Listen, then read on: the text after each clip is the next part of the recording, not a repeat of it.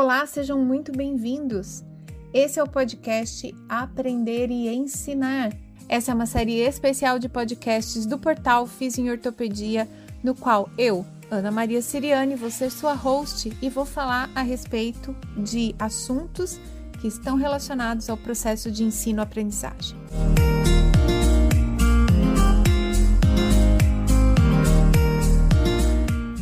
Você é estudante, professor ou você é um profissional de saúde que precisa continuar estudando para se manter atualizado.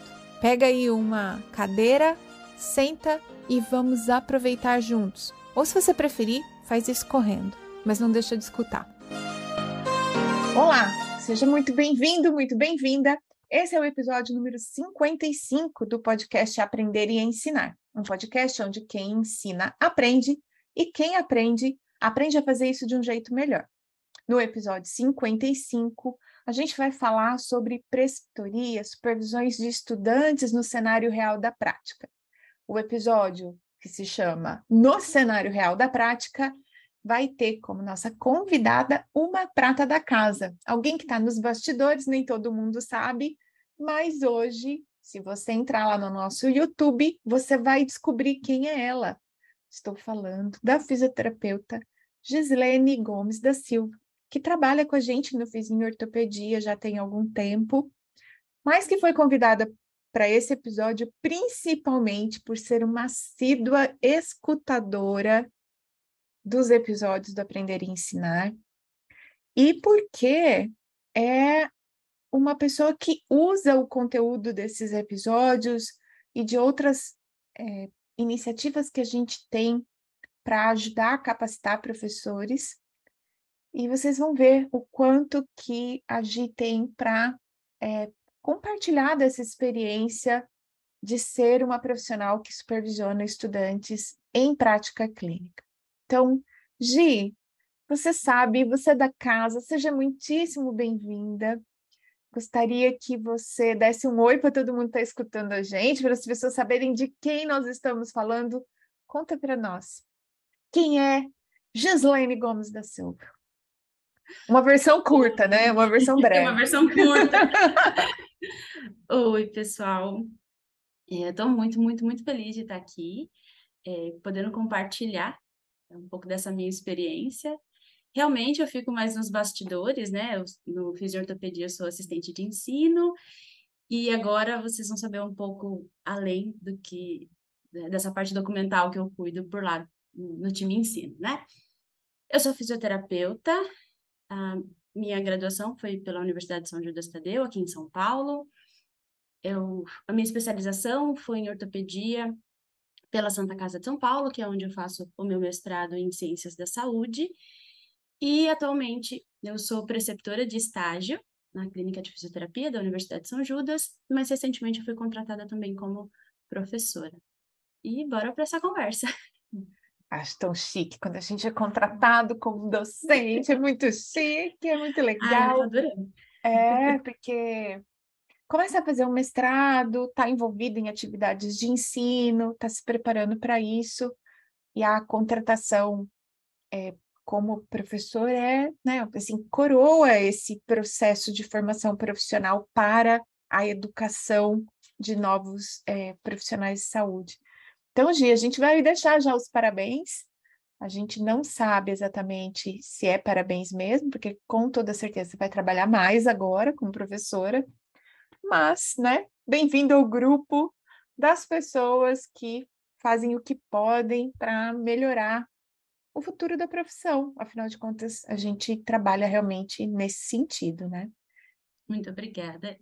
Eu concordo. É, é um cenário que a gente escolhe participar por acreditar muito na profissão. Né? É, é sim. Bem, e aí, gente, o que, que eu queria começar contando nesse episódio em especial?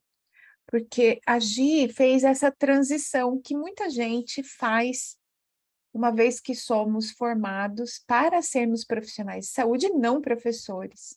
A gente é formado para ser fisioterapeuta.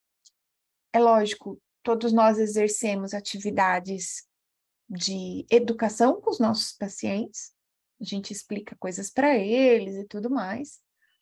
Mas é diferente de ser pago com a função de ensinar alguém. Você, quando seu paciente vem na clínica, você está sendo pago para ser profissional de saúde. Quando você vai para uma faculdade para ajudar na formação de estudantes, você está sendo pago para habilidades de educação. E Gi, conta assim para gente, você falou um pouco né, que você se formou na São Judas, sua especialização, está fazendo um mestrado numa área é, que é correlata com a educação, a, a, a dissertação que você está escrevendo tem a ver com isso, né? Como foi que você começou a se preparar?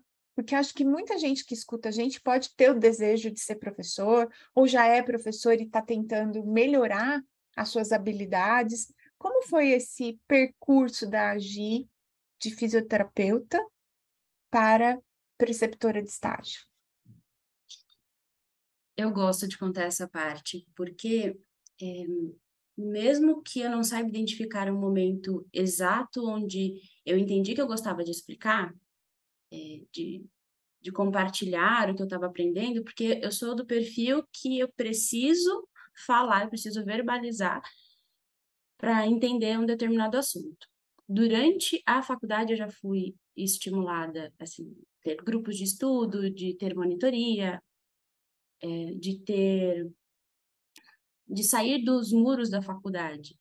No primeiro ano da faculdade a gente teve uma matéria chamada Ciências do Comportamento, e a gente falava muito da relação terapeuta-paciente, da relação entre profissionais. Então, a gente já falava de habilidades socioemocionais. E, e isso foi se naturalizando na construção do perfil profissional. Então, quando eu vou para a especialização na Santa Casa, é, que eu lido com profissionais de outras áreas, ah, durante a, a graduação, um ponto que é importante ressaltar, eu fiz alguns estágios voluntários e eu comecei a ouvir outros profissionais. Teve uma professora que foi muito importante nesse quesito, que foi a professora Patrícia, que era quem dava ciências do comportamento. E ela falava: olha, ouça outros profissionais falando. Você vai crescer quando você entender o que, que você está aprendendo aqui de outras formas. E, e realmente, eu fui atrás. E quando eu começo a ouvir outros alunos da mesma situação que eu, mas de outras universidades. E eu falo, poxa, a gente fala a mesma coisa de formas diferentes. E isso foi me encantando. Comunicação sempre foi uma área que, que me atraiu bastante. Quando eu fui trabalhar é, num hospital, na parte assistencial da ortopedia, que já era algo um pouco diferente, não era muito comum, mais uma vez eu entro em contato com isso, com, com essa, com esse, essa barreira da comunicação, e eu falo, gente, bora, é possível a gente encontrar um outro caminho. E fui para a área da pesquisa dentro desse hospital. Uhum. Eu via outras áreas da fisioterapia e eu já comecei a entender que a físio era além. E surgiu o convite no finalzinho de 2018. É, mas, por incrível que pareça, eu falei, acho que eu não estou pronta. Você recebeu não... um convite para ser para ser preceptora, isso. Na, na São Judas eu falei, não, eu não, não tô pronta mesmo olhando e falando, nossa, você fez, é, você teve muita oportunidade, você foi atrás de muita coisa, mas na hora bateu aquela insegurança, eu falei, não dou conta. E num, numa conversa com uma fisioterapeuta, ela falou assim, olha, aqui você está conversando, você está falando de vamos melhorar, ou então, olha, você tem esse caminho para seguir, é, a gente precisa ler artigo com mais frequência do que a gente está fazendo, essa discussão só que você está falando para profissionais que já estão formados e eles já têm um, um, um caminho que eles entendem que é seguro para eles. E na preceptoria você vai ter oportunidade de fazer uma diferença lá na base. E eu fiquei assim com aquilo martelando. Ficou mexida, né? Fiquei mexida, eu falei, faz sentido. É. Faz sentido. É, para minha sorte, já existia o fisioterapia, apesar de eu já conhecer é, o Fulco de antes, ele foi meu professor durante a Santa Casa, mas a gente já falava sobre essas outras possibilidades. E aí eu falei, será? Conversei com, com o Fulco, é, e assim que eu entrei, em 2019, foi quando eu comecei, eu conheci você, eu conheci a professora Josi, eu fui, claro, eu, quem eu trabalhei com essa professora Patrícia também, e ela me, me deu um suporte muito bom de falar, vai estudar, a educação funciona. Enfim, então, é, não foi apenas eu gostar de me comunicar, mas foi eu entender que dentro da fisioterapia era super possível eu unir essas duas áreas. E eu fui ler artigos, o que, que um preceptor faz, como que eu posso melhorar a comunicação. E foi aí que eu encontrei o, o Centro de Desenvolvimento Docente de, de, lá da USP, e eu fui assistindo alguns vídeos e fui atrás de eu mesma desenvolver as habilidades. É claro que quando, eu sei que aqui eu vou estar tá puxando o meu lado, puxando sardinha, quando eu vejo o, o podcast Aprender e Ensinar, eu falo, meu Deus, eu vou ter aqui 40 minutos, 50 minutos falando especificamente do que eu preciso, do que está aqui dentro e eu não sei colocar para fora ainda. Então, acho que essa é uma, uma síntese. Ai, que legal. e aí, trajetória. É, aí, gente, quem está por aqui, é, acontece muito, né? De chegarem novos escutadores desse podcast. Então, se você está por aqui, você já tem algum interesse em estudar melhor ou em ser um bom professor. Se você não está entendendo muito qual é a função desse episódio, lembra, não fica perdida. A gente tem um episódio zero, onde a gente explica um pouco melhor o que, que tem no, no podcast Aprender e Ensinar, que a Gi reconheceu quando começou esse percurso de se tornar uma pessoa envolvida com a formação de, de jovens profissionais. Então, dá uma escutadinha lá no episódio zero e se curtir, não esquece, né? É, as pessoas que chegam por aqui só têm uma referência para saber se esse, se esse podcast é bom ou não, que são as estrelinhas que vocês deixam lá no Spotify ou no seu escutador de podcast para classificar o nosso conteúdo. Então, sejam bem-vindos novos por aqui. Este podcast fala exatamente disso, de como se tornar um estudante melhor, um professor melhor. E eu fico muito feliz de, de ter aqui a Gi hoje para contar para vocês como é que foi que o material que ela encontrou, tanto no podcast quanto nos dois treinamentos docentes que nós fizemos via o Vizinho Ortopedia, gratuitos, que vocês podem acessar pela nossa plataforma. E também as, os vídeos, o material do Centro de Desenvolvimento Docente aqui da Faculdade de Medicina, que está disponível lá no YouTube, como esse conjunto de coisas ajudou a agir a utilizar essa capacidade de comunicação, essa preferência por estudar ensinando pessoas e esse desejo de transformar a profissão, como que isso tudo convergiu com essa base de conteúdos para que ela pudesse se tornar uma preceptora que hoje, inclusive, chama a atenção dos colegas, dos alunos, e assim, mini salva o mundo onde ela está. Então, se você quer também mini salvar o mundo da fisioterapia, ou como diria Fukuzawa, ressignificar o papel do fisioterapeuta em tempos modernos, fica por aqui, continua escutando a gente. Porque agora, Gi, eu queria te perguntar isso. Qual, como é que você entende, assim, quais habilidades de preceptoria são você teve que ir atrás, pegar? Quais são as coisas que você falou já de comunicação, mas o que, que você precisava aprender para se tornar uma preceptora que você não tinha como fisioterapeuta? Que pergunta excelente. Acho que eu não tinha pensado obrigada, Muito obrigada, muito obrigada. Nossa, essa, essa não estava na minha lista. É, eu acredito que o que mais me fez ir atrás de, de, de, de um respaldo, eh, de como eu faria para guiar um estudante, é até onde eu deveria cobrá-lo, até ou a forma que eu deveria cobrar a informação. Porque a gente tem uma estimativa do que é esperado para o estudante quando ele chega no, no estágio, né? Eu sou preceptora na, na graduação. Então, é, ele teve um suporte teórico e prático ao longo da graduação, uhum. e o meu papel vai ser como coloca isso em prática.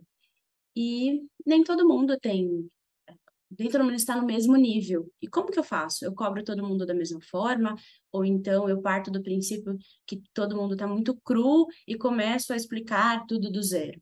tem uma frase que quem já passou comigo sabe, eu falo, o óbvio precisa ser dito. É, e aí eu fico pensando, mas é óbvio para quem? É óbvio na minha perspectiva é, ou na perspectiva do estudante? E justamente isso de, ok, eu sei onde eu quero que esse estudante chegue, mas como eu vou cobrar? Como que eu vou avaliar? E essa parte da avaliação em, em diversos aspectos, desde do verbal e o não verbal. Como eu faço para cobrar isso de um estudante? Essa parte avaliativa, com certeza. E aí eu descubro que existe avaliação formativa. Uhum. E a minha cabeça explode. E eu falo, achei, achei, achei o caminho que eu gostaria de seguir. Ah, legal.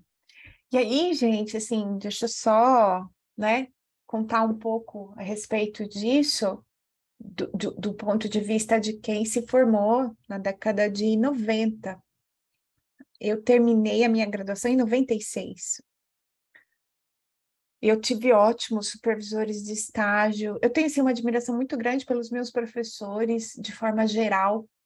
Muita gente fala assim: ah, eu tinha, eu tinha um professor que não era legal. Eu, eu não me lembro de ter um professor durante a minha formação na UFSCar que eu não pudesse dizer assim: nossa, eu, esse cara sabia o que estava fazendo, ele era um bom profissional, aprendi muito com eles. Então, eu não tenho essa experiência ruim mas, de fato, as supervisões de estágio, elas tinham cada uma, a depender do docente, uma linha de trabalho, uma linha de avaliação. E essas avaliações sempre foram bastante subjetivas, no sentido em que eles tinham cada um deles em mente o que era o perfil profissional esperado de um estudante naquela situação clínica, naquele ambiente clínico. Eles sabiam que a gente era novato, não cobravam a gente como profissionais é, formados, logicamente, mas cada um tinha o seu jeito de fazer o negócio. Então, por exemplo, eu não fiz nenhuma prova teórica durante estágios, mas hoje isso não é incomum em várias faculdades. Então, não tinha um, um, uma referência. Quando um professor falava assim para a gente, ah, está com déficit teórico, você não conseguia identificar aonde estava esse déficit teórico. A gente não conseguia. E é doido isso, né? A gente até conversou um pouco, eu e a Gia aqui, se a gente concordava ou não com provas teóricas dentro do estágio. E eu vou deixar a Gi falar primeiro e depois eu completo o meu pensamento. Gi, Fala para eles, o que, que você acha? Você acha que tem que ter prova teórica no estágio? Eu acho que tem que ter, mas não significa que é o, o maior peso avaliativo do estágio. Até para a gente conseguir identificar em, em, que ponto esse déficit teórico está acontecendo, para a gente reforçar uh, estratégias para esse estudante é. conseguir melhorar. Eu super mas concordo. Eu entendo que precisa, é. Mas não com maior peso, isso não.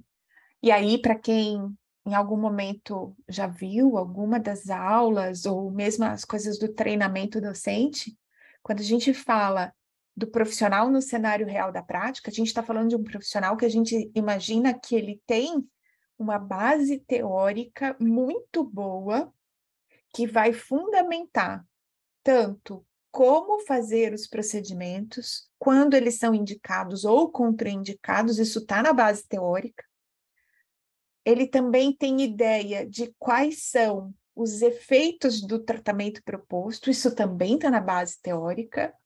E ele sabe avaliar, julgar os resultados das intervenções, e muito disso está na base teórica. Então, entre você se lembrar de um questionário, aplicar e interpretar dentro desse cenário da prática, tem uma quantidade enorme de teoria que precisa ser dominada pelo estudante. E a gente é, falou disso porque a gente quer que todo mundo entenda que você não faz prática sem teoria.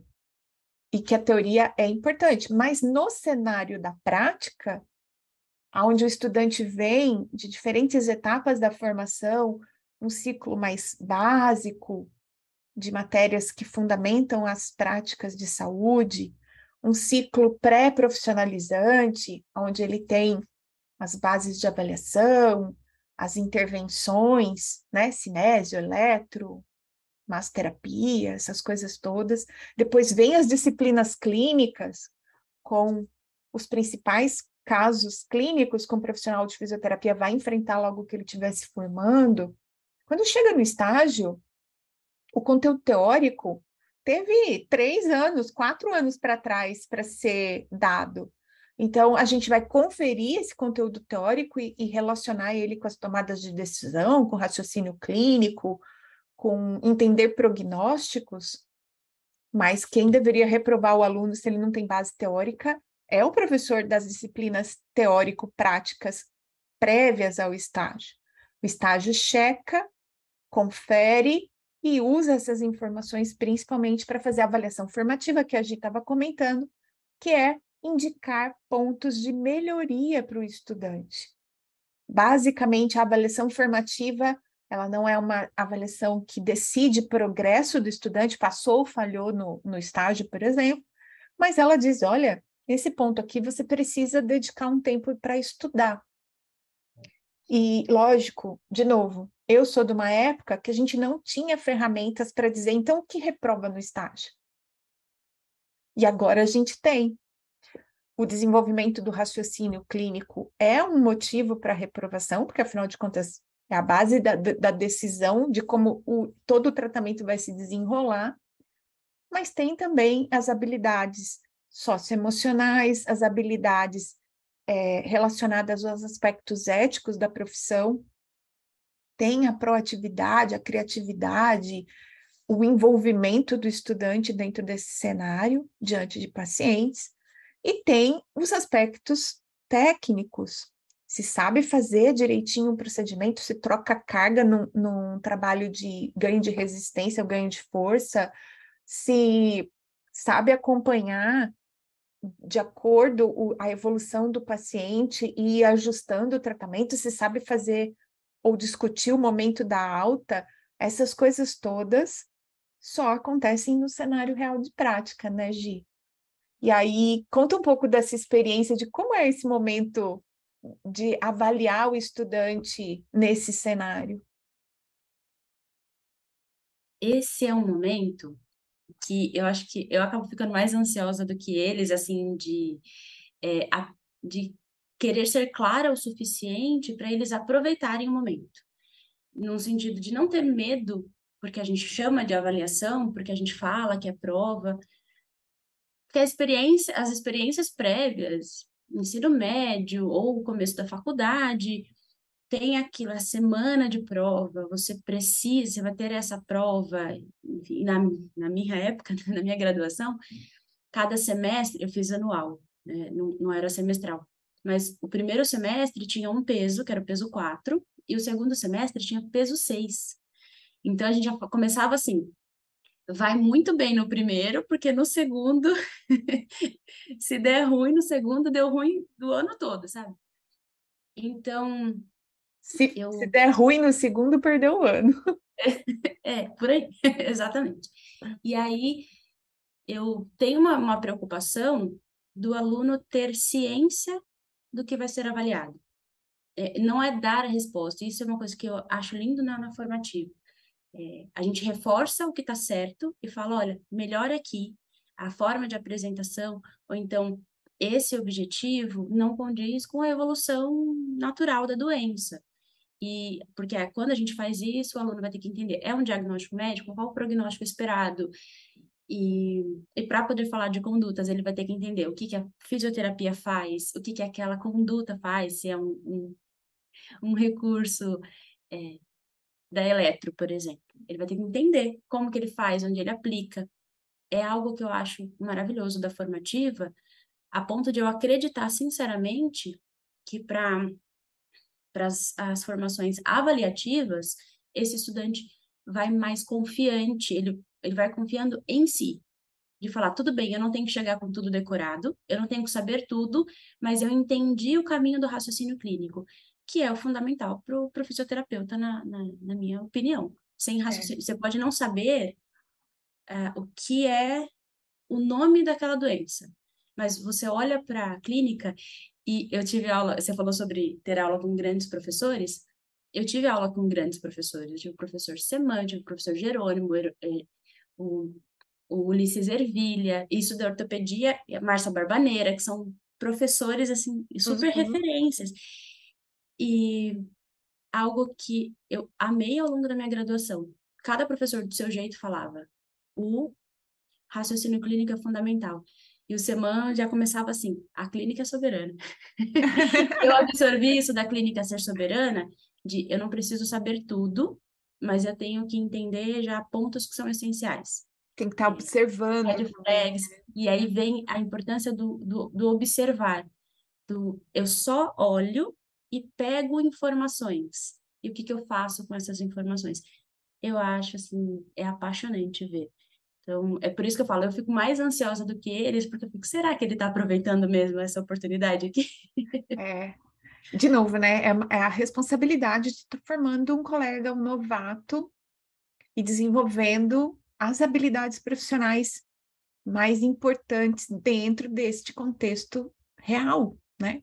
Com e é o real, né? Porque não, ele não vai atender só o diagnóstico que a gente está lá no, no momento. É, ele tem com, com o que a gente tem de perfil de pacientes, a gente precisa prepará-los para é, situações diferentes. A Covid mostra isso. Uma doença não conhecida, mas quem estava na linha de frente, eu atendi na linha de frente. É, e como a gente faz? A gente tem aspectos clínicos para observar, é raciocínio clínico. É, chegar ao ponto de ser treinado para a criação, para lidar com o inesperado. Eu acho isso fantástico né, no desenvolvimento educacional, sabe? No processo de aprendizagem. É. E dá para sentir mesmo que você é apaixonada por isso, pelo, pelo jeito que você fala. Então, eu fico muito feliz de saber que a gente tem aí gente formando novos profissionais que é apaixonado, encantado com a, com a profissão e com o trabalho de formar novos colegas. E, de novo, se você está aí escutando a gente e tem vontade de ser um, uma pessoa que prepara profissionais mais jovens para terminar o curso, para fazer essa fase, essa transição da teoria da, te, da, do que é físio teórico prática para a físio real, o, o estudante aí no último ano de formação dele, ou ainda os estudantes em residência que continuam estudando no serviço, né, aprendendo com pacientes, eu vou deixar aqui uma recomendação que eu não tenho vergonha nenhuma de puxar a sardinha para o meu lado, porque afinal de contas é uma formação que não está disponível em outros lugares. Dentro da nossa plataforma, vocês vão encontrar o treinamento docente 1. Ele foi de três ou quatro dias, se eu não estou enganada, três, quatro dias. Quatro dias, lá, a Gi sabe porque ela fez todinho. São quatro. Era um sábado e um domingo, um sábado e um domingo. É, são quatro dias mesmo, tem razão. São quatro, quatro encontros nos quais a gente só falou a respeito da supervisão de estudantes no cenário real de prática. Seja você, então, um docente responsável por estágio supervisionado, seja você um profissional que acompanha esses estudantes sem esse vínculo né, da, do, da docência necessariamente, que a gente tem vários profissionais de saúde em apoio a professores nos diferentes serviços de educação, nos hospitais escola, nas clínicas escola, nos, nas clínicas, nos centros de reabilitação de prefeitura que recebem estudantes. Se você está trabalhando com esses estudantes, ou ainda, como eu disse, supervisionando ou sendo preceptor de campo de residentes, não perde a oportunidade. Se você nunca fez um treinamento com foco em avaliar e guiar esses estudantes, não perca o treinamento docente 1 do portal Fiz em Ortopedia, é totalmente gratuito e tá lá, tem certificado, você faz uma avaliação ao final e tem um certificado que você pode colocar no seu currículo para se apresentar em alguma escola, em alguma faculdade, universidade, dizer, olha, eu não estou aqui caído de paraquedas, é, quicando do caminhão de mexerica, né? Não caí do caminhão de mexerica e saí rolando. Eu, eu já fui atrás de tentar entender melhor como supervisionar esses estudantes no cenário da prática. Ana, eu posso contar como foi a minha experiência com, com o treinamento? Eu sei Pode, que... claro. Não, vamos, vamos chamar mais gente para fazer o treinamento. Pode contar. Ah, eu sou, assim, é, quando alguém divulgadora fala da, da dificuldade, aí você fala, olha, faz aqui, assiste essas aulas.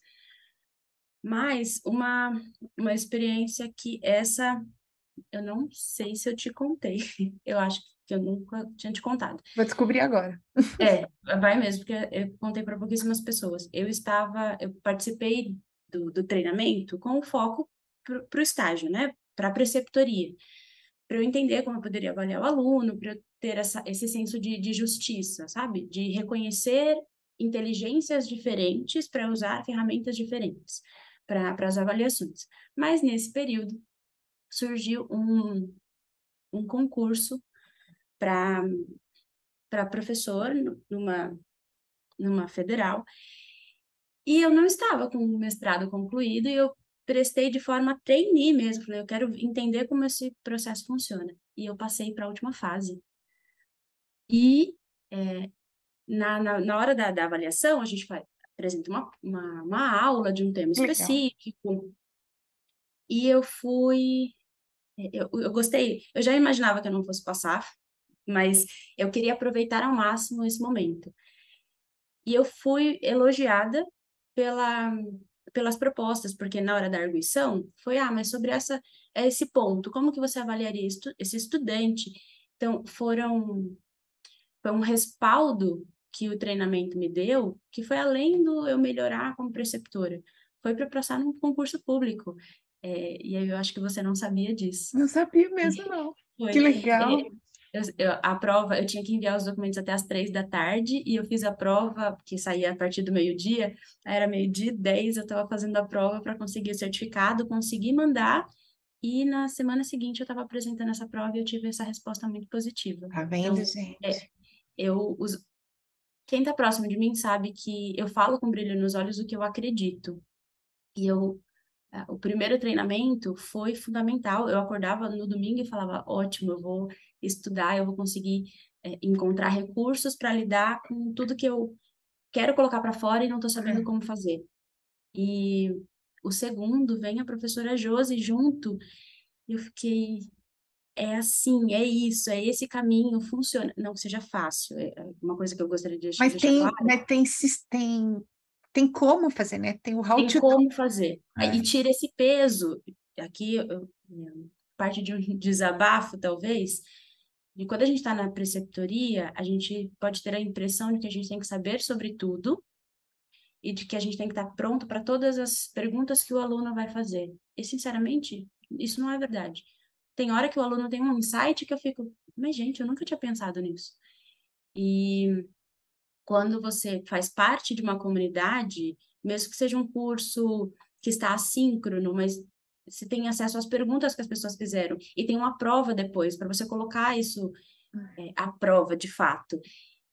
Foi fundamental para o senso de pertencimento para a área, para a carreira docente, não necessariamente a, a posição professora, é, mas para entender a responsabilidade que é conduzir o aluno é. é. e é conduzir para que ele vá sozinho, né? Para essa autonomia é. profissional.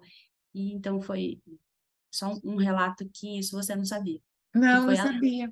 Na verdade, assim, nos últimos nos últimos dois meses eu tenho descoberto várias coisas, assim, por estar um pouco mais saindo, fazendo curso, conhecendo pessoas, eu fiquei sabendo de várias pessoas que fizeram o treinamento, os dois, ou um deles, várias pessoas que escutam o podcast, que têm aprendido coisas e usado, descoberto coisas. Então, gente que vem falar assim: ah, é, eu já dou aula, eu, a minha universidade é particular e a gente já tem coisas remotas há muito tempo, desde antes da pandemia, e agora eu escutei o episódio de gamificação e estou pensando em algumas coisas que eu posso colocar dentro da minha matéria para ajudar os estudantes nesse processo da parte das matérias que são remotas. E outro dia também estava almoçando com uma aluna, e ela, ela uma ex-aluna ex da faculdade, da, do aprimoramento, e agora ela é supervisora de estágio, e ela estava me falando como foi importante para ela ter uma ficha de avaliação do estágio inspirada das coisas que ela aprendeu no treinamento docente, porque ela precisou reprovar um aluno. E se você está escutando aqui agora, é, se segura na cadeira. Ela reprovou um estudante e ela estava na faculdade um pouco depois disso. E chegou o estudante com é, um advogado, algo nesse sentido, sabe? E essa pessoa que estava acompanhando o estudante fazendo questionamentos a respeito do motivo da reprovação. E aí, como ela tinha isso tudo documentado, né, as diferentes tentativas de apontamento de pontos de melhoria para o estudante, o estudante não tinha demonstrado de, de fato que tinha melhorado, ela conseguiu manter a reprovação do estudante e responder na justiça pela reprovação. Porque é, vai tudo bem quando termina bem, né? Como já diria Biquíni Cavadão, tudo, tudo bem quando termina bem. Quando não termina bem e o professor tem que se explicar, ou mesmo quando não termina bem para o estudante, o estudante não entende onde foi que ele foi mal. Acho que essa é, a, a gente, né, muitas vezes tem a ideia de olhar uma atitude do estudante, de, por exemplo, aparecer com um advogado para questionar a reprovação, como uma atitude de malícia, uma maldade do estudante com a gente como professor. Mas, de fato, pode ser isso, como pode ser o fato de que o estudante não entendeu o processo de formação, não entendeu em que pontos você gostaria que ele demonstrasse mais habilidade ou mais conhecimento, em que ponto ele foi reprovado. Alguns estudantes não entendem. E Sim. na minha época de formação, Gi, a gente não tinha boca para chegar para o professor e questionar por que estava sendo reprovado. Eu não sei, eu sou da década de 70, meus pais me ensinaram que com o professor a gente não discute, a gente obedece. Hoje em dia, não é mais assim. Hoje em dia, os estudantes querem entender o que está acontecendo. Pode ter gente maliciosa no meio do caminho, pode, mas em geral, quando você reprova um estudante e, e não faz isso numa única avaliação, na qual ele não sabia as regras do jogo, na qual ele não sabia no que, que ele estava sendo avaliado, em geral, o estudante entende a reprovação. Ele entende o que está faltando, por que, que ele não passou. E eu já tive várias experiências com reprovação de, de todas as formas, né? Melhores e piores, mas teve uma que eu gosto sempre de dizer que a, a estudante depois ela passou na minha sala para falar, professora, eu não, não foi legal, me atrasou a vida, mas hoje eu entendo por que, que eu precisava reprovar. Hoje, vivendo eh, de novo a matéria, podendo fazer de novo a matéria, eu entendo por que, que eu fui reprovada. Agora eu estou aprendendo de verdade. Antes eu não estava legal, eu não estava com a cabeça naquilo. E é legal a gente dizer que para isso acontecer, para um estudante reconhecer a importância da reprovação no processo de formação dele como profissional, é, as regras precisam estar tá claras, o jogo precisa estar tá posto, e o estudante, como um adulto, que é um estudante de graduação, de um curso de graduação, às vezes mais velho, às vezes mais novo, mas um adulto, os adultos, eles querem ser proficientes, eles querem ter maestria, eles querem ser reconhecidos por fazer as coisas bem feitas. Não o contrário, dói na gente ser reconhecido como alguém que falhou. E ter o processo de avaliação mais claro possível, mais formativo quanto possível, ajuda o estudante, inclusive no momento da decisão, passar ou não, a entender por que, que é que ele vai ficar se ele precisar ficar, né, Gi? Exato. Eu até adicionaria que quando chega na, na, no estágio, né, lidar com o paciente, uma dificuldade que eu percebo é o estudante entender que ele é avaliado como um profissional.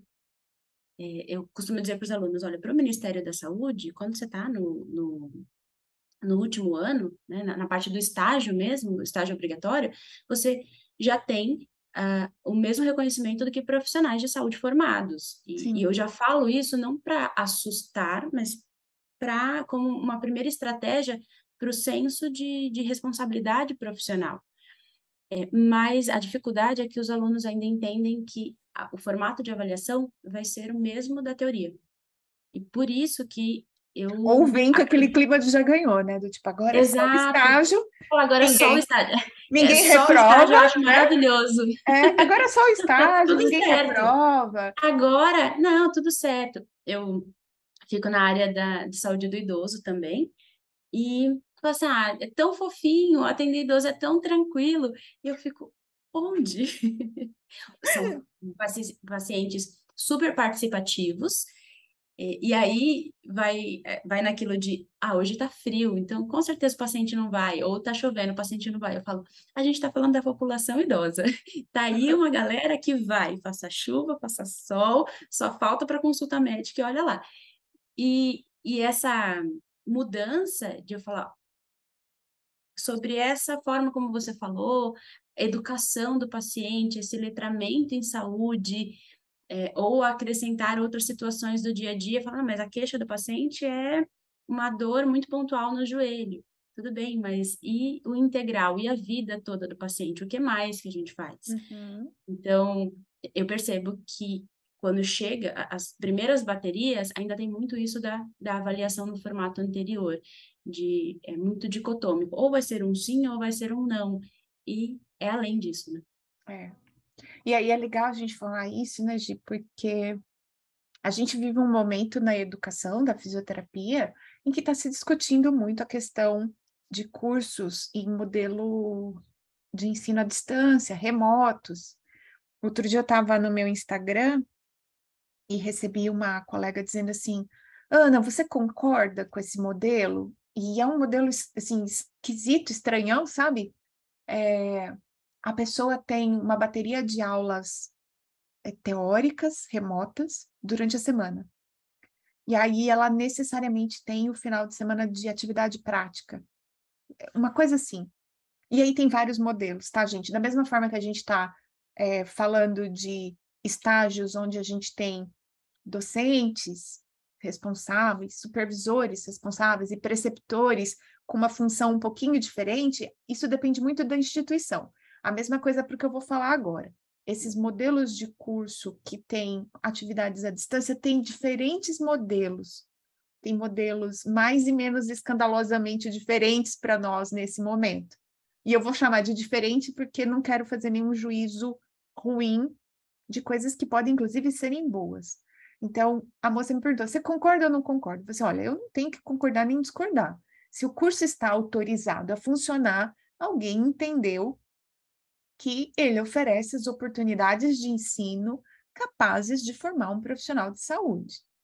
E aí eu, Ana Maria mesmo, gosto, sou uma defensora de que atividades teóricas tenham espaço para um conteúdo que fica híbrido à distância, para o estudante aprender a habilidade de ter conhecimento novo de maneira mais autônoma, porque afinal de contas, depois de formado, todos nós precisaremos continuar estudando com cursos ou e, e currículos formatados como é uma especialização ou sozinhos, depois que não faz sentido nenhum você passar o resto da sua vida em curso curricular de formação.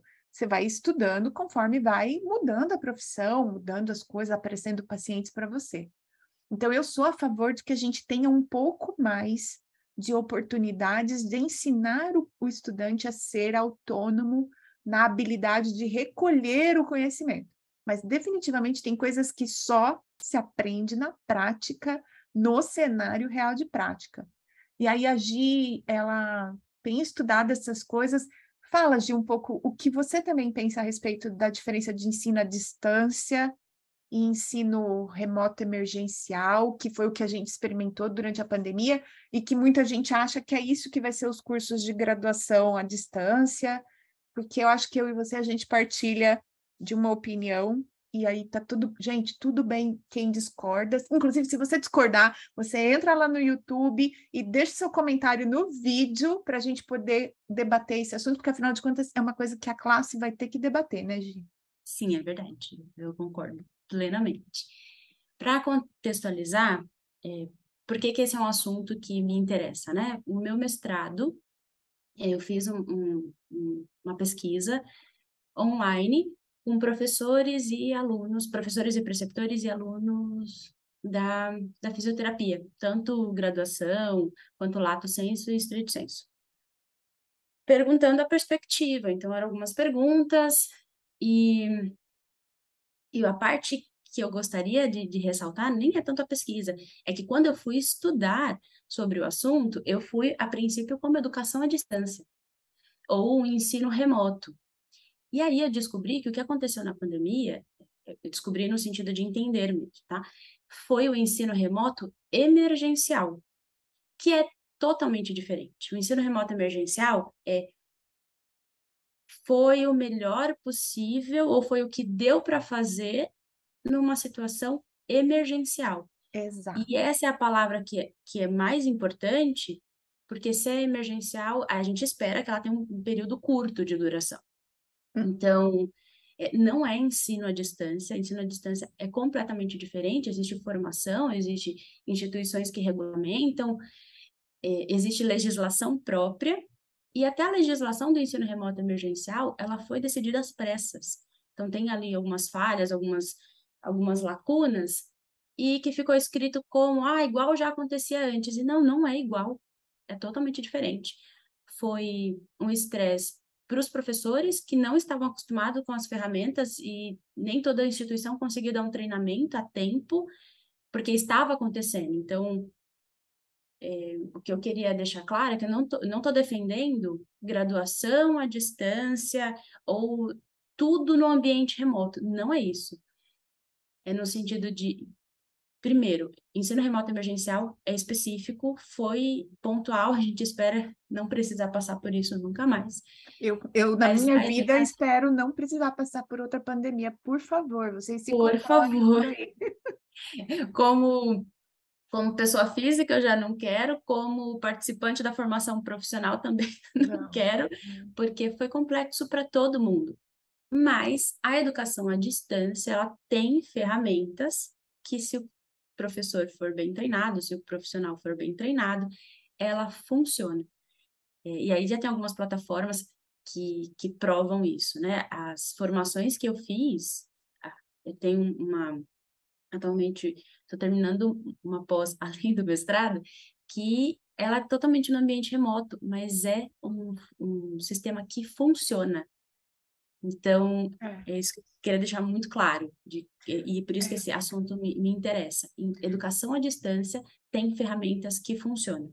É para todo mundo? Não. Por isso que o estudante precisa saber o que, que funciona para ele, como que ele faz, como ele se organiza. E falar de gestão de tempo vai ser fundamental. Não é fugir do assunto da fisioterapia. Isso sempre fez parte da fisioterapia, mas a gente não sabia reconhecer como ferramenta. E se é uma ferramenta, precisa ser treinada, precisa ser trazido para o racional. Então, é isso. É. A gente vai falar rapidinho de gestão de tempo, porque, afinal de contas, quando chega no estágio, o estudante é sobrecarregado com uma carga horária de trabalho para fora da, da clínica. Mas antes, o que, que eu queria comentar? Quando as pessoas me perguntam a respeito da minha opinião dos cursos online remotos da fisioterapia. Eu gosto muito de me remeter nesse momento à pirâmide de Miller, que é essa hierarquia de conteúdos que a gente precisa, de habilidades que a gente precisa para formar um profissional. No caso, profissionais de saúde. E algumas coisas da pirâmide, elas são totalmente possíveis de serem feitas no modelo remoto, à distância. Então, toda a parte teórica, ela pode ser feita num modelo à distância. Agora, tem habilidades que a gente vem falando, né, de trabalhar em equipe, de saber se organizar dentro de um tempo, de para algumas pessoas mais tímidas, saber como colocar a sua opinião dentro de um grupo onde tem naturalmente outras pessoas menos introvertidas, habilidades de, de lidar com diferentes gerações. habilidades de... Até programar a alta do paciente ou orientações se o paciente fala, olha, eu preciso ficar uhum. um semestre afastado porque eu vou cuidar da família. A nossa responsabilidade é, durante esse período, então, o paciente não, não vai ter nenhum respaldo, ele não tem nenhuma orientação, esse treinamento para saber se o paciente estará apto a uhum. seguir as orientações com a linguagem adequada. É, isso tudo exige as pessoas estarem em convívio, em interação. Então, dá perfeitamente para fazer uma orientação de um paciente, acompanhar um paciente de forma remota, tanto dá que a gente aprendeu e está aprendendo a usar a telereabilitação, mas tem que ter momentos em que o estudante está junto com outros estudantes e com colegas é, mais velhos, que são os professores, que são os educadores. Então, uma coisa é as pessoas imaginarem que cursos à distância serão feitos 100% à distância. Isso não nem o Ministério da Saúde vai aprovar, gente. Isso aí é loucura. E a, eu acho legal a Gi partilhar essa opinião e fazer essa distinção do que é ensino remoto emergencial, e, e não é disso que nós estamos falando quando fala de cursos que têm formação à distância, parte do conteúdo é à distância, porque ela fala de um lugar de quem é a pessoa na, na, na parte da formação mais importante do estudante em interação.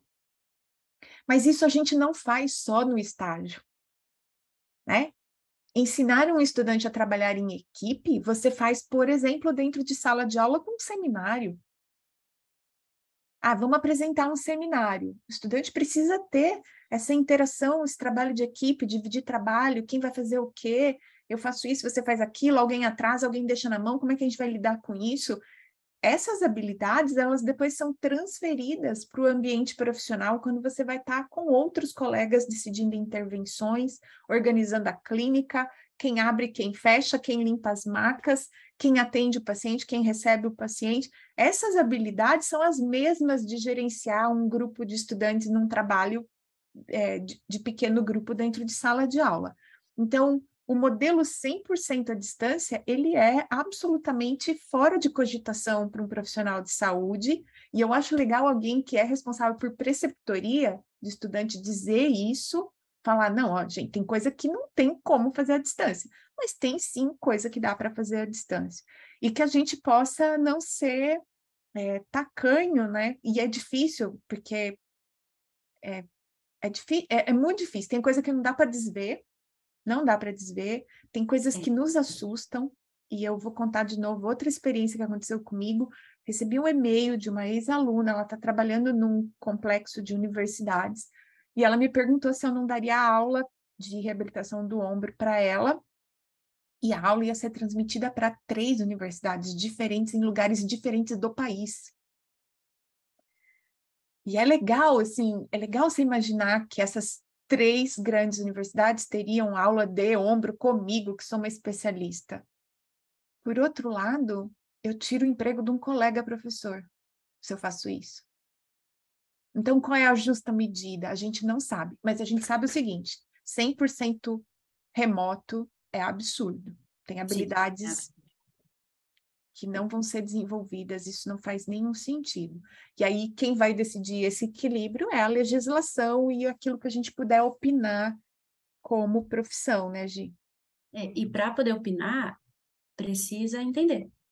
Então, é. falar que o que está acontecendo agora não é educação à distância, por mais que use as mesmas ferramentas, é o primeiro passo.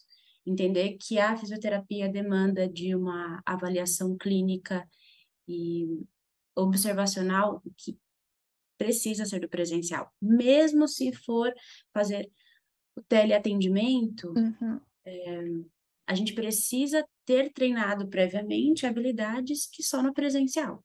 É. E só colocando a mão na massa a gente é. consegue realmente evoluir, né? E aí você pode estar se perguntando, né? Por que vocês estão falando disso? Pelo seguinte, quando você é um preceptor mal treinado ou sem treinamento, você desqualifica esse momento tão importante da formação. Não porque você é um desclassificado nos é, falando assim fica parecendo ruim, né? Mas assim, é porque você precisa ser bem treinado para que este momento da formação do estudante seja significativo. Senão, fica fácil o estudante ou qualquer outra pessoa de fora falar assim, não, para fazer o que vocês fazem aí, dá para fazer Super à distância. fácil, é, exato. Certo? Então, é. assim, ter as ferramentas de avaliação do cenário real da prática, dominar a avaliação formativa, que é justamente isso, estar tá lá observando um colega novato na profissão e dizendo para ele, olha, vamos melhorar aqui, vamos melhorar ali, só dá para fazer isso no mano a mano. Só. Só que se você não tem técnica, se você não tem estratégia, se você não está formado como um bom preceptor deveria, fica mais fácil das pessoas de fora desqualificarem o nosso trabalho. E Exatamente. dizer, mas como? E como é que você avaliou? E cadê? Cadê o registro? Quando é que o estudante foi chamado para o feedback? Quando que ele foi apontado onde ele precisava melhorar? Quando você teu, deu para ele a oportunidade de repetir essa habilidade, você vê se ele aprendeu para poder aprovar. Então, o treinamento em preceptoria, em, em, em, cenário real de prática, dá para o preceptor essas habilidades, qualifica a nossa, o nosso papel, reforça a importância do ensino presencial no cenário real da prática, na formação do profissional de saúde, assim como quem assistir o treinamento docente 2 vai ver situações de ensino de pequenos grupos dentro de sala de aula que vão preparando o estudante para esse cenário real e que, de novo, tem como fazer e qualificar estes momentos presenciais. Que eu acho que esse é o mais legal, né? que o, que o é presencial seja um presencial de qualidade, rico, e não uma palestra que poderia ter sido pelo Zoom. Sim, e aí o aluno começa a entender que ele não é mais, ele está muito mais próximo de ser profissional do que é, o aluno que ele vem sendo treinado há anos, né? Desde, desde sempre. Exato. E eu vou compartilhar uma experiência, Ana, que foi a hora parece que coroou, assim, no sentido. De, é um esforço, claro, você pensar em ferramentas diferentes, você precisa estudar, não para a sua área de atuação, é para além disso, né? Porque uhum. a minha especialização na ortopedia, então é esperado que eu fale sobre essas questões. Além disso, então, entenda que, que essa responsabilidade é que eu tive que me organizar para estudar em como mostrar para o estudante como ele deveria estudar. Uhum. Esse além também foi importante. Mas eu entendi que estava dando certo quando uma ex-aluna é, entrou em contato comigo e falou: Olha, eu pedi para um colega meu te procurar, porque ele vai começar no estágio como preceptor e ele está com algumas dúvidas, enfim. Mas eu falei que você seria uma boa referência, porque você foi uma boa referência para mim, você é uma referência para mim eu não esperava. Eu espero que um aluno me mande mensagem falando assim, pro, passei em tal lugar, olha, deu certo. Ou então, ah, me ajuda com esse caso clínico. E esse colega entrou em contato. E foi muito bacana, porque eu pude dividir a minha experiência, pude falar do treinamento docente, mas foi, assim, faz sentido, deu certo. O aluno saiu daqui entendendo qual era o meu papel como preceptora, a ponto de pegar alguém que está começando e falar assim, vai conversar com alguém que tem experiência, alguém que sabe passar essa, essa informação. E não é aqui no sentido de eu sei, sou melhor que outras pessoas. Eu fui atrás dessas informações, eu gosto de falar sobre isso. Quanto mais eu falo, mais eu entendo. Então, foi uma experiência também que está guardada com, com muito carinho e eu olho para trás e falo, dá certo, funciona. Não é fácil, mas é, é muito maior do que eu. É, e tem, tem duas coisas que eu quero falar antes do episódio acabar. A primeira é isso: muita gente, quando conhece as estratégias de ensino, não só no, no cenário real de prática, mas essas coisas mais novas que a gente tem falado tanto, as atividades de pequenos grupos, os, os trabalhos de projeto, é, a sala de aula invertida e to, toda o, One Minute Preceptor, as fichas de conferência do tipo Mini CX, quando a gente fala dessas coisas, muitos professores me respondem dessa forma. Ah, mas na minha instituição isso não dá certo. Ah, mas meus colegas não fazem, eu vou destoar demais. Ah, não, mas olha, tem uma outra avaliação institucional, não dá, não dá, não dá. Tem vários não dá, tem várias objeções de professores que já estão trabalhando por vários motivos, e aí nem, não vou, de novo, desqualificar as justificativas que levam as pessoas a terem objeções, porque são várias, inclusive uma baixa remuneração, uma carga horária violenta. Então, tem, tem motivo para que as pessoas nem sempre se sintam empolgadas, né? Queiram rasgar a roupa e sair correndo com, com mini CX, One Minute Preceptor na mão, vamos, vamos, vamos. É, assim, tem motivos plausíveis para essas objeções, outros menos plausíveis. Mas o que eu queria comentar que é algo que eu aprendi no CDDE e que a Gi está vivendo, ela compartilhou comigo, que é assim: você começa pequeno, em torno de você, melhorando aquilo que você faz. E aí o estudante entende, ele reconhece, ele valoriza, ele começa a te comparar com outro colega. Aí o outro colega vê você fazendo, e você não está lá tentando catequizar e converter todas as pessoas a fazer aquilo. Não, você está ali no seu mundinho, mini salvando o seu mundo e fazendo aquelas coisas melhor, e, incentivando seus estudantes. E aí um colega vê, aí ele fala assim, hum, mas onde é que você tem? Como é que é? Como é que é esse negócio?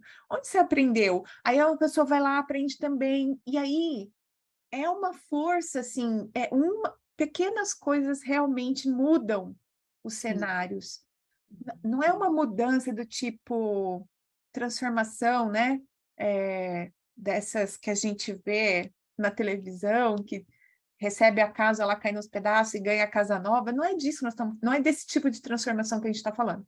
A gente está falando da força que tem quando uma pessoa começa a se dedicar e fazer bem aquilo que ela quer fazer ali no mundinho dela. Isso vai chamando atenção e, e vai transformando a realidade do estudante que está em contato com você, de um colega que começa a te observar, você começa a ser referência né? Ah, converse com a Gi, porque ela sabe, ela, ela fez um percurso, ela aprendeu coisas. Aí você vai lá e convence um outro colega que está em outro lugar. Então, tem um efeito borboleta pitiquinha, pequenininha, que vai se espalhando. Então, se você tem muitas objeções, pense em coisas menores que você pode começar a fazer.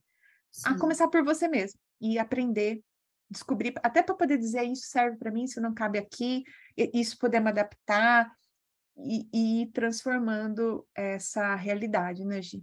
Exato. Começar pequeno é, é assim, é fundamental. Vai dividindo. Primeiro identifica quais as habilidades que você já tem é. e o que, que você precisa melhorar. Porque quando você descobrir sobre você e entender as ferramentas que você precisa, você vai conseguir melhorar na hora de passar isso para o outro meu sonho ter um mini CX funcionando, sabe? Nossa, uhum. seria o mundo ideal. E eu fui entender que existiam outros formatos de avaliação. É, tem um, um, detalhe que eu não falei lá no começo. Eu fiz intercâmbio e eu queria aplicar. Eu fui para para Vancouver e eu queria aplicar para a UBC e, e para poder validar também meu diploma para lá. E a prova de validação é uma prova que quem fez São Judas sabe que o Jerônimo faz um formato de prova que é, é do que mais? que mais? A gente precisa falar sobre o caso clínico e eu vi que esse era o formato da prova para eu ser fisioterapeuta no Canadá. E eu falei, opa, existe uma outra coisa além, sabe? De, de, dessa avaliação. Não é à toa que a gente faz dessa forma. E no mundo como preceptora, eu adoraria ter um mini CX, tirar um dia para para encenações de casos. Nossa, ideal. Nossa. Eu comecei com o One Minute Perceptor. É um minuto. Em um minuto eu vou reforçar o positivo e vou indicar o que precisa ser melhorado. E é um formato que, se tiver um responsável que de tempos em tempos precisa parar o aluno, dá para outro profissional também avaliar. Então, o aluno vai se sentir treinado e habilitado para, em qualquer momento que alguém parar para perguntar sobre o paciente dele, ele vai ter um, uma sequência racional na transmissão das informações, para que isso vai ser um respaldo para construção do raciocínio clínico. Então, começa pequeno. E parece que todo lugar onde eu trabalho, todo mundo faz da mesma forma. Não, eu comecei no setor onde eu tô. Tem uma ex-aluna que hoje é preceptora comigo. Mari, um beijo. Você. E, e é, hoje ela fala, Gi, faz a diferença, eu consigo entender. Agora eu entendi por que, que você fazia dessa forma.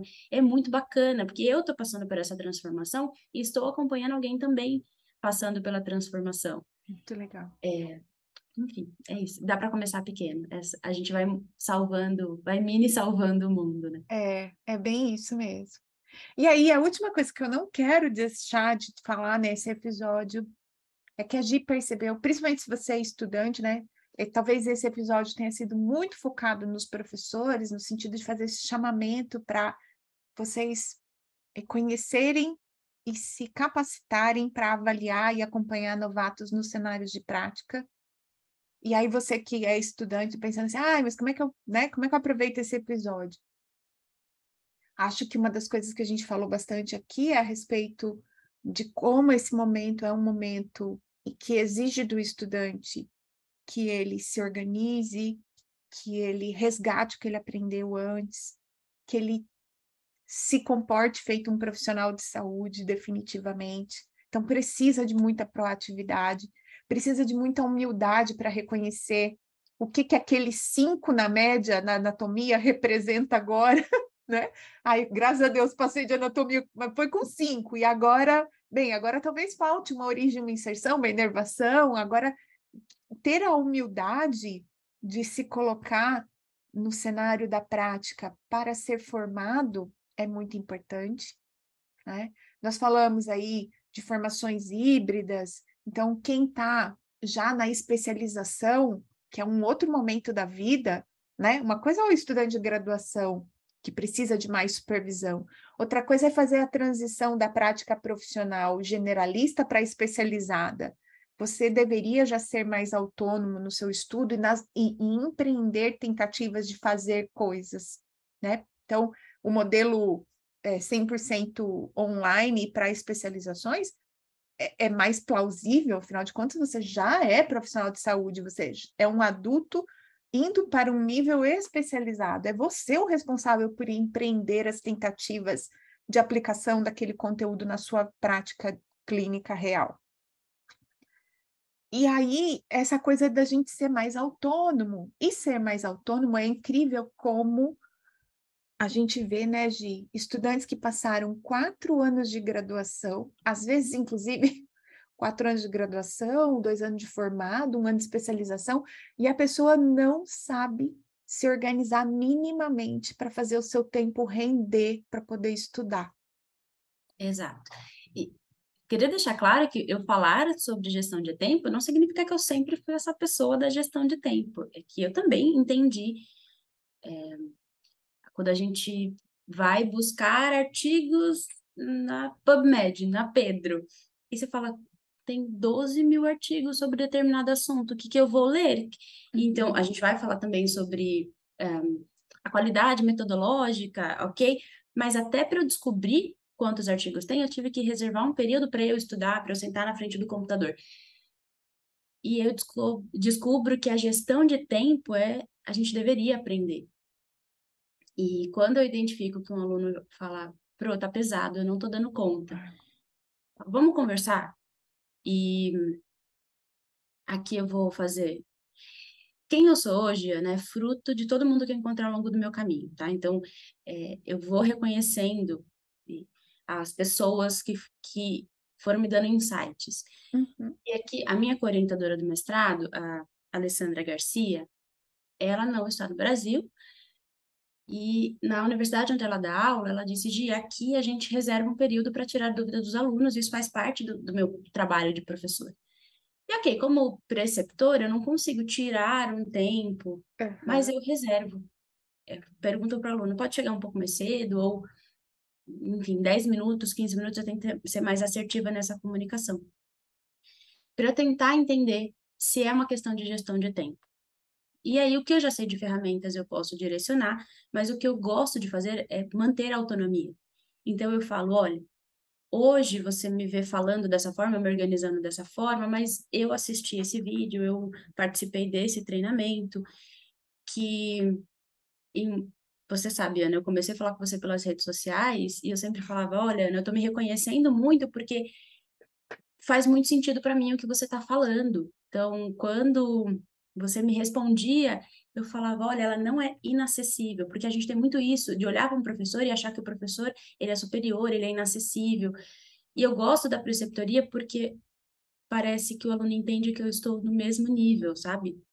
E você tinha, quando a gente estava conversando antes de começar, você falou, o aluno tem uma preocupação em não decepcionar o professor, que foi Sim. quem deu aula para ele ao longo de três anos. É, e quem ele Entendo... identifica que vai ser responsável pelo valor que vai ser colocado lá na avaliação para aprovar ou reprovar. Então ele tem de fazer perguntas e o cara fala assim: você não sabe isso? Como assim você chegou aqui e não Como sabe assim? isso? Eu te dei isso. Fui eu que te mostrei isso, sabe? É. Então eu gosto de mostrar para o aluno o caminho que eu percorri. É, e eu tinha, a gente tinha falado sobre alguns pontos que foram importantes, alguns episódios que eu escutei e que foram virando a minha chavinha. E eu vou dizer, eu separei alguns uhum. e primeiro funcionaram como aluna. Assim, seja aluna do mestrado, seja aluna que estava estudando para poder dar a preceptoria, que o episódio 10 está lá, agora eu vou estudar. Esse foi um agora, olha, foi ouvir falar da pirâmide de Miller. Nossa, a pirâmide de Miller, assim, ó, só amores por, por essa estratégia, por entender essa explicação, essa é, progressão. Se você não conhece a pirâmide de Miller, quer ver? Escreve aí no seu Google Imagens, pirâmide de M-I-L-L-E-R. Vai aparecer. E essa progressão, eu, eu preciso trazer para o racional. Se eu não entender o porquê é que eu tenho que fazer algo, eu faço só na hora e depois aquilo já não, não tem mais importância, não significa nada para mim, sabe? Ou significa menos. E então, eu tenho os meus queridinhos como aluna, tá? Assim, os que tá. eu escutava em loop, 10, 11, 12 13. O 12 e o 13 é que você tá com a Camila. Tá. É, que, que vai falando sobre também a gestão de tempo. O 11 é o estudar mais e melhor. Ou estudando mais e melhor, algo assim. Esse, então, o 10, é. 11, 12 e o 13, eu, eu falei, nossa, como aluna já é possível aprender assim. Então, eu quero que os alunos... A, a professora Patrícia fala, sempre falou assim, eu formo pessoas melhores do que eu. E eu entendi, na hora eu falei, imagina, como na percepção de aluna, eu falava, imagina, ela tá só massageando meu ego. Hoje eu entendo o que ela quis dizer. Então, eu quero que os alunos sejam melhores que eu, de ter acesso a ferramentas que eu não tive antes. E não, talvez eu tive, mas eu não soube identificar, porque é. não veio para o racional. Aí eu também tenho dicas sobre preceptoria, tá? Dos episódios que eu usava bastante como preceptora, mas esse, como a gente está falando para os alunos, 10, 11, 12, 13 foram, assim, é, divisores na, na minha perspectiva. Legal, muito bom. É isso, gente. Como vocês puderam ver, este é um podcast realmente que onde quem ensina aprende e quem aprende aprende a fazer isso melhor. E a gente quer é, que quem é estudante tenha uma experiência de ensino real na prática incrível, né? De verdade que faça você crescer como profissional de saúde, porque afinal de contas, a decisão de você aprovar um estudante em estágio, em última análise, ela referenda aquela pessoa como uma pessoa apta a receber alguém num consultório e ajudar essa pessoa. Então, é uma baita responsabilidade para nós, como professores, aprovar um estudante no cenário real da prática, porque é a transição para a, a prática né, profissional. E é importante que todo mundo entenda isso, estudantes e professores. Estudantes, para quando são aprovados ou reprovados, entenderem o significado que isso tem. Professores, para se comprometer com essa responsabilidade de entregar à sociedade alguém que minimamente pode fazer aquele papel profissional. Isso, às vezes, inclusive, custa da gente enfrentar questões judiciais, como está acontecendo. A gente Sim. não quer que isso seja algo que vira rotina. A gente gostaria que os professores pudessem dar para o estudante mais clareza do processo formativo, do processo de aprendizado, do porquê ficou, do porquê passou.